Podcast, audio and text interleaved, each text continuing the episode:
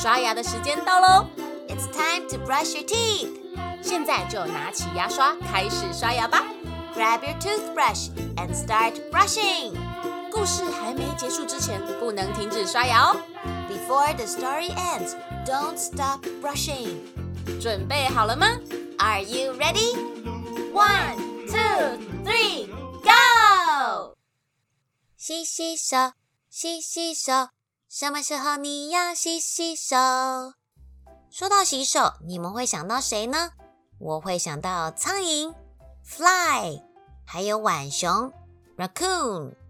仔细观察过苍蝇的人，肯定都会发现，苍蝇一停下来就喜欢搓手，搓完手之后才开始吃东西。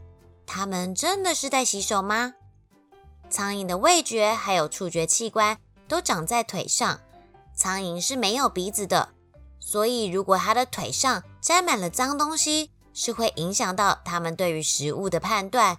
所以苍蝇为了维持自己味觉器官的灵敏程度，只能不断的搓手搓脚来清洁自己。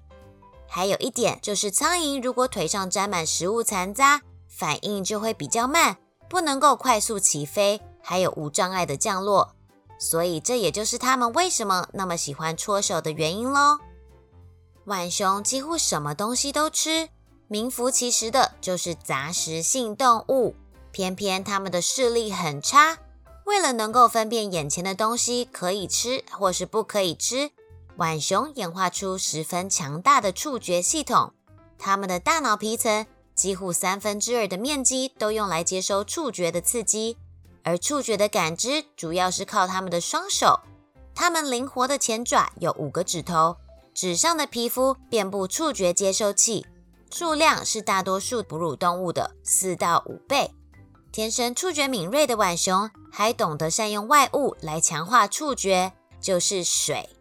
浣熊的居住环境都不会离河川太远，虽然它们几乎什么都吃，但特别爱捕捉水中生物。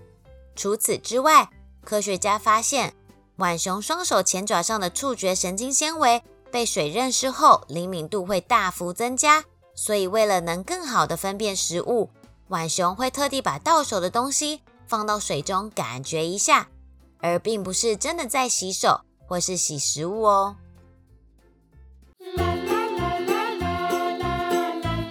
故事说完了，牙齿也变干净了。Good job, you did it！记得订阅微笑月亮，就可以每天一起。故事爱呀呀，爱呀呀，爱呀呀。